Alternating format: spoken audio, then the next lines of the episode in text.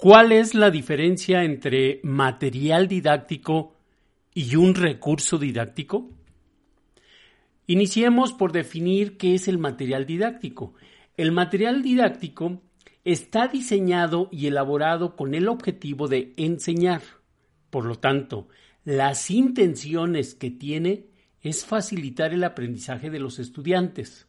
De igual manera, motiva al estudiante a aprender el contenido para alcanzar los objetivos del aprendizaje. Algunos ejemplos del material didáctico podría ser el libro de la asignatura, alguna presentación, alguna maqueta que se haga con alguna intención de facilitar el aprendizaje hacia los estudiantes.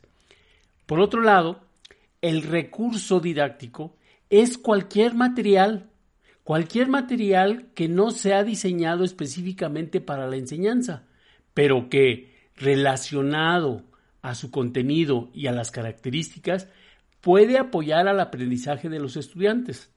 Asimismo, el profesor previamente deberá analizar ese recurso para identificar su aplicación en la enseñanza para identificar en qué aspectos apoya el proceso de aprendizaje que él está llevando. Algunos ejemplos sería el periódico. El hecho de referirnos al periódico como un recurso pudiéramos encauzar la atención de los estudiantes a un tema en particular, a la estructura, a alguna sección en particular. Otro ejemplo podría ser una película.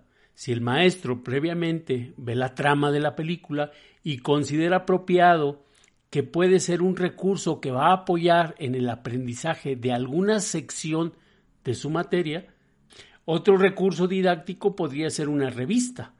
Es un instrumento que no fue diseñado para el aprendizaje, pero que se puede apoyar el alumno de acuerdo a la temática, de acuerdo a la materia.